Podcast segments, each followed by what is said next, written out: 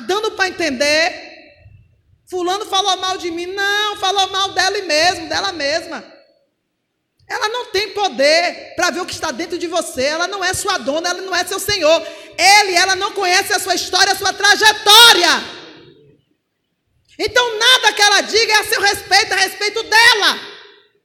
Então não se contaminem. Se mantenha santo, intacto e não imite essas, esses, essas, essas trevas, esses caminhos tortuosos. Não imitar isso. Não se contamine. Mas a fé dos tais, esta sim imitai. Só imite as coisas que são boas e que são boas porque vieram do alto. Não são boas porque está no homem, não, porque as coisas que estão em mim e você são más. Mas as coisas que estão em mim, que eu adquiri do alto, as coisas boas que estão em você, que foram adquiridas do alto, estas sim, a gente consegue ver a diferença e essas têm que ser imitadas. Mas a nossa inclinação é carne, e a inclinação da carne é morte, a gente só consegue reter as coisas ruins. A pessoa tem mil virtudes e um defeito. Aonde é que os olhos vão ser fitados?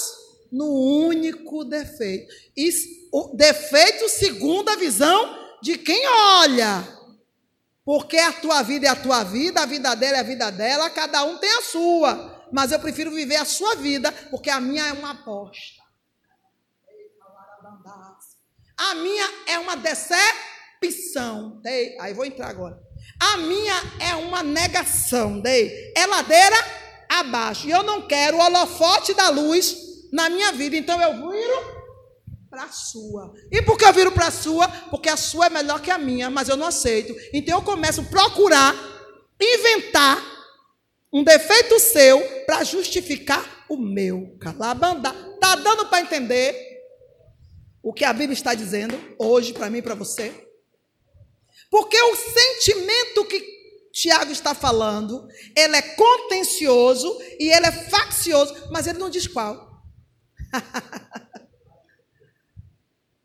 Eu vou dizer agora. É um sentimento contencioso, faccioso. É um sentimento que divide, que disputa, que separa, que questiona, que não deixa você se submeter ou ficar em pé de igualdade, porque o ser humano ele não quer ficar abaixo nem igual. Ele não aceita ninguém aqui do lado dele. Ó. Ele quer, ó. Ser humano, quando ele vê alguém melhor que ele, ele puxa para baixo. Se não puxar na ação, ele puxa aqui, ó. Aqui na mente dele, está olhando para você, mas aqui na minha mente, você está lá embaixo. E agora? Estreitou? E quando isso não. E quando o Espírito de Deus, através da consciência, por quê? Porque Deus não fala com sujeito, uma sujeita dessa. Uma pessoa que tem esse sentimento, ele não é movido pelo Espírito e nem ouve a voz do Espírito. Então, quem fala com ele é o Espírito na consciência dele, na consciência dela. E dessa consciência, ninguém foge. Eu gosto de Deus por isso. Eu não ouço a voz de Deus. Eu não ouço a voz do Espírito Santo, nem precisa e nem vai, enquanto não se converter. Mas ele tem um jeitinho especial de falar com você e comigo. A consciência. Esta vai doer, vai doer, vai doer, vai doer, até você se converter. Por quê? Porque ele não abre mão de você. Aleluia. Ainda bem, né? A não ser que, de tanto ele estar tá tentando, tentando e você fugindo, tu morra, aí não tem jeito. Porque morreu, segue-se o juízo. Ou direita ou esquerda. Mas enquanto você estiver vivo, o Espírito de Deus não vai deixar você dormir, porque a sua consciência não vai te dar paz. Até você entender que você está errado, errada. Acabou. O Espírito, o Espírito Santo de Deus, ele é maravilhoso. Consciência, irmão, é algo que ninguém mexe, só ele. Ele aumenta o volume, ele diminui o volume. Consciência é o caso. Ninguém sabe onde é que está ela. Ela vai para a direita, vai para a esquerda. Aí tem ela que você fica chamando consciência de cão, de anjo. Não, ela é uma coisa só e ela não tem nem direita nem esquerda. Ela não pode ser influenciada. por ninguém, por nada, a não ser por Deus. E agora, a minha consciência não me condena. Se não te condena, você tem paz com Deus.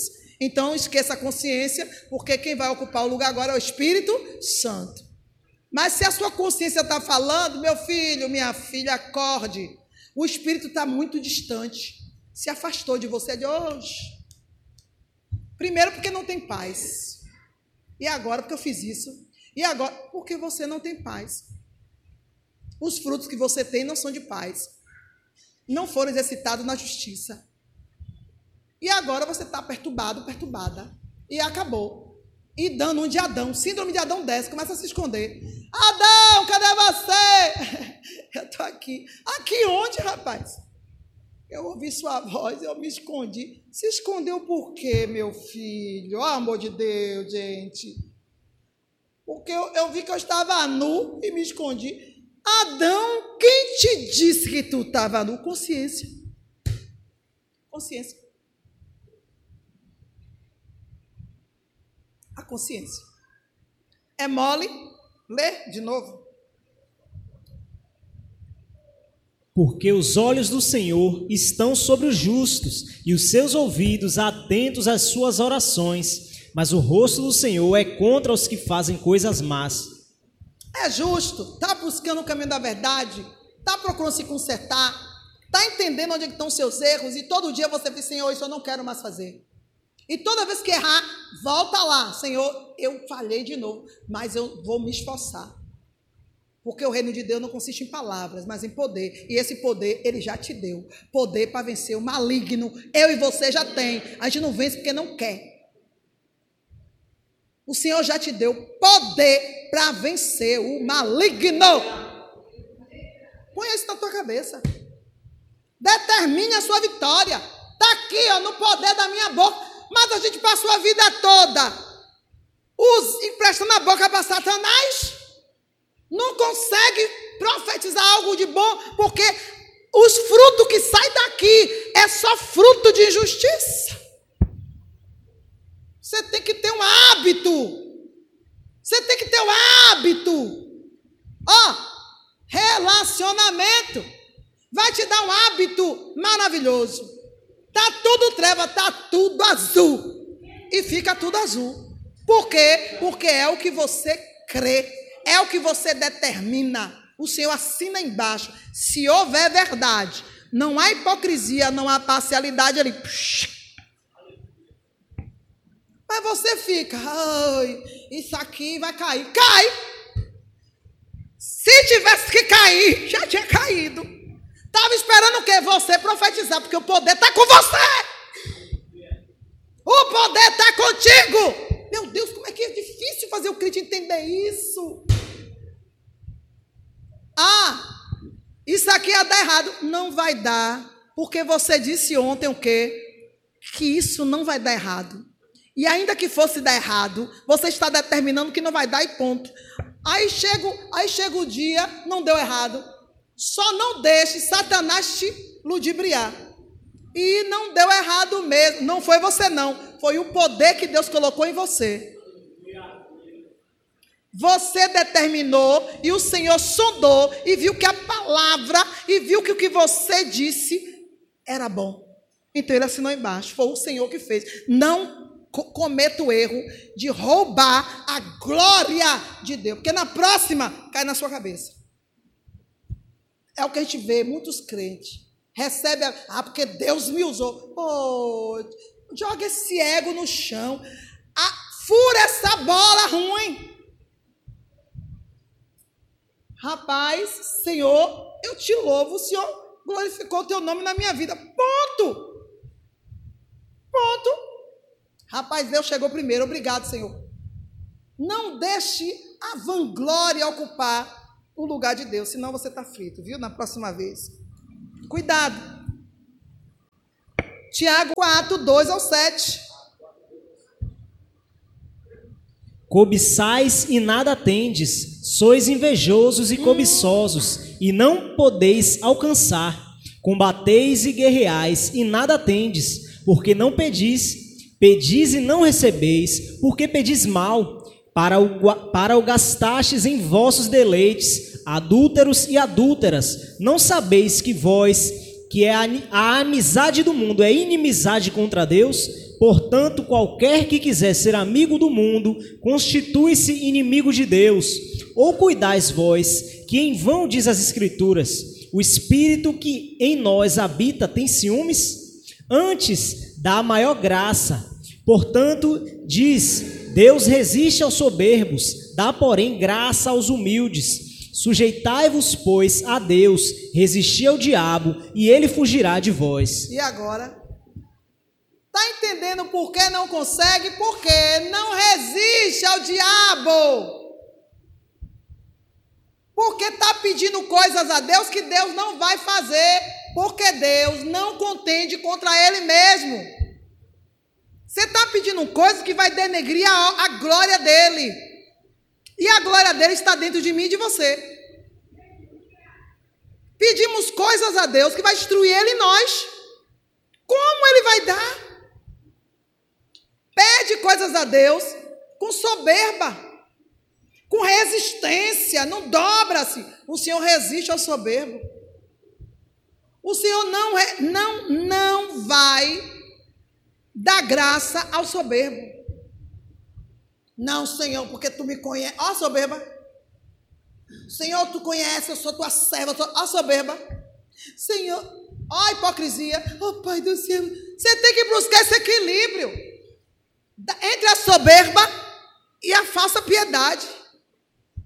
Está bem no meio. Tem que achar esse pêndulo, olha que equilíbrio aí. Está aí. Para isso, você tem que se conhecer. Você tem que admitir seus erros, suas fraquezas.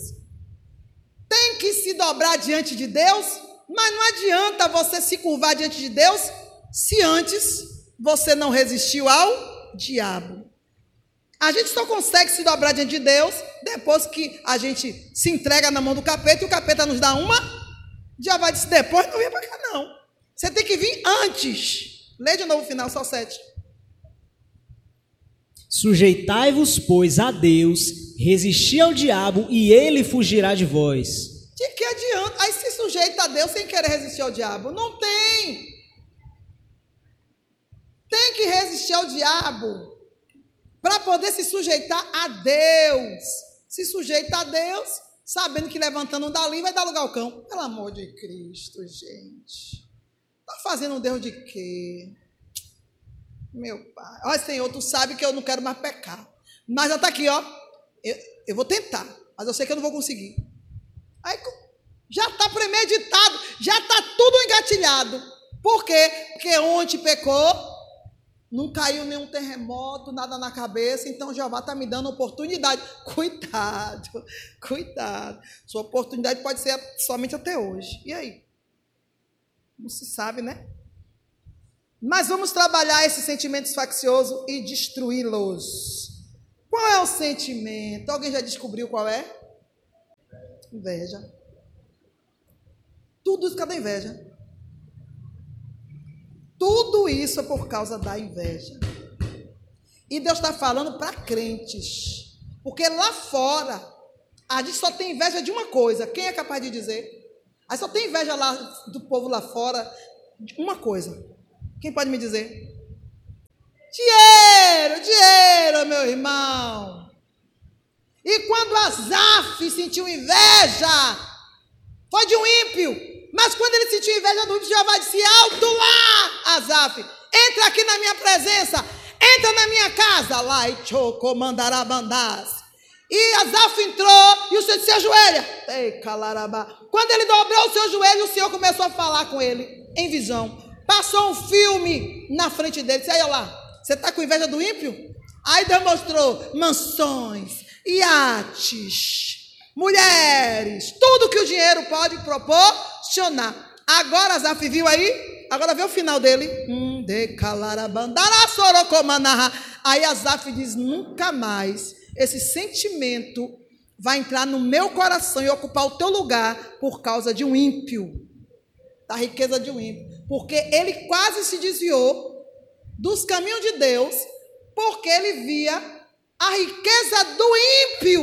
E como eles eram gordos, como eles comiam bem, se vestiam bem, e nada acontecia com eles. Até que. Hum, esse até que. Ai, ai. Pode demorar, mas quando vem, é fatal. E dinheiro não resolve. E dinheiro não resolve. Então Azaf se converteu. Mas Azaf foi sincero e honesto. Senhor, eu vou desviar. Porque Azaf vai falar para o ímpio. Depois lê o Salmo 73, se eu não me engano. Senhor, o ímpio blasfema de ti, zomba de ti, é gordo, veste bem, tem o do melhor. Começou a dar uma lista de tudo que estava invejando. Tudo está perturbando. Chegando. A... Irmão, quem inveja não tem paz.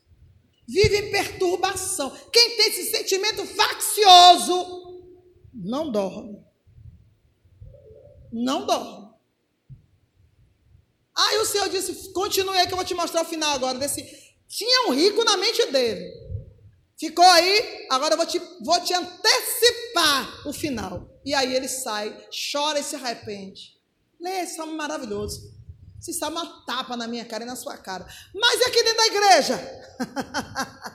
Por que esse sentimento contencioso, faccioso ainda permanece? Estreitou, né? Lê aí Jeremias 28, de 1 a 11. Vamos entender?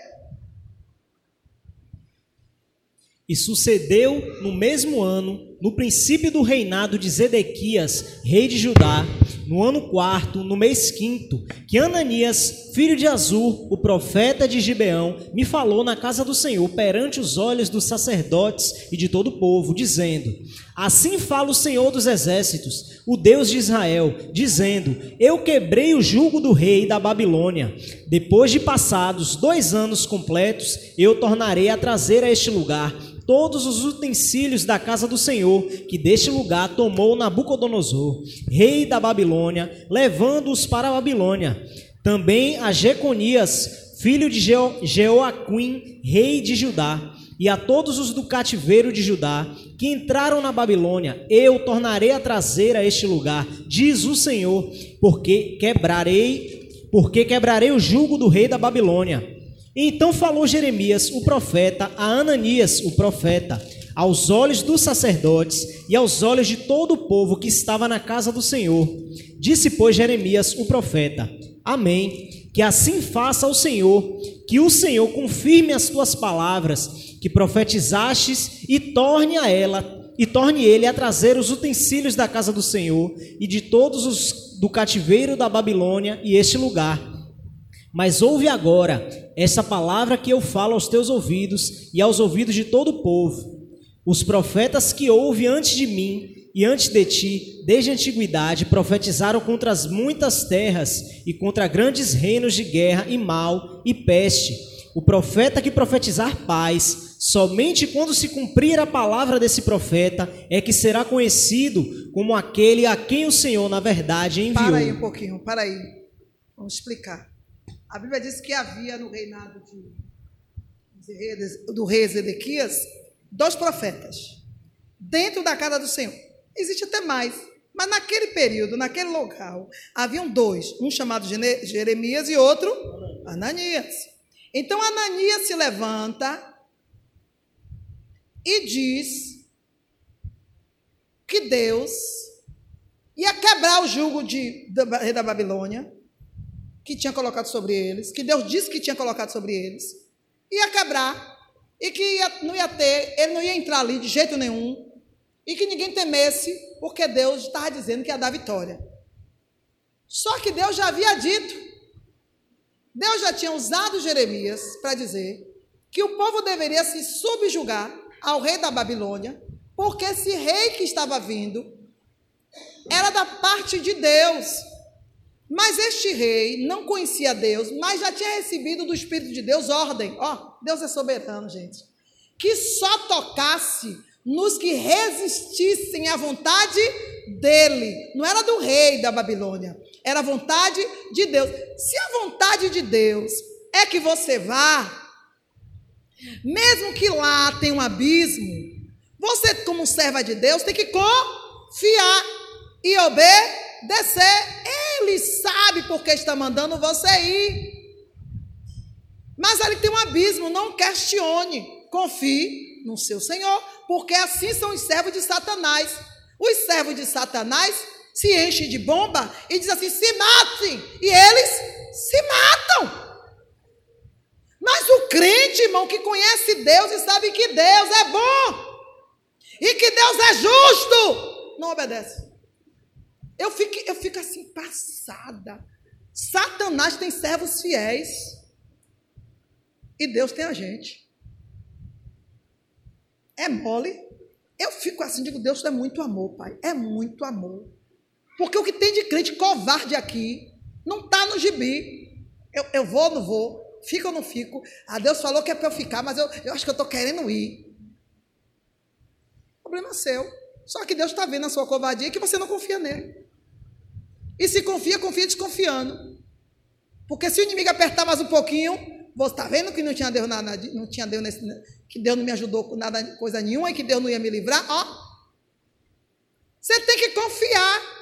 Então o Senhor já tinha usado Jeremias para dizer: Ó, o Senhor me mandou colocar isso aqui no meu pescoço. O Senhor pegou um jugo de madeira, que é assim, ó, Jesus é assim. Jeová ensina na prática. E tudo que Deus manda a gente te ensinar, a gente já praticou. De outra maneira, não é Deus falando com ninguém, Deus não nos enviou. Quem vem aqui na frente só falar o que não viveu, está sendo só um instrumento para te dar um ensino. Mas quem foi treinado por Deus, ele está te passando conhecimento. Ensino é uma coisa, conhecimento. Põe isso na sua cabeça. E aí, Jeremias está na igreja, está lá no templo, está lá na congregação. O sentimento faccioso é uma miséria. Você está aqui, mas você não sabe quem é que está olhando atravessado para você, até que Deus revele.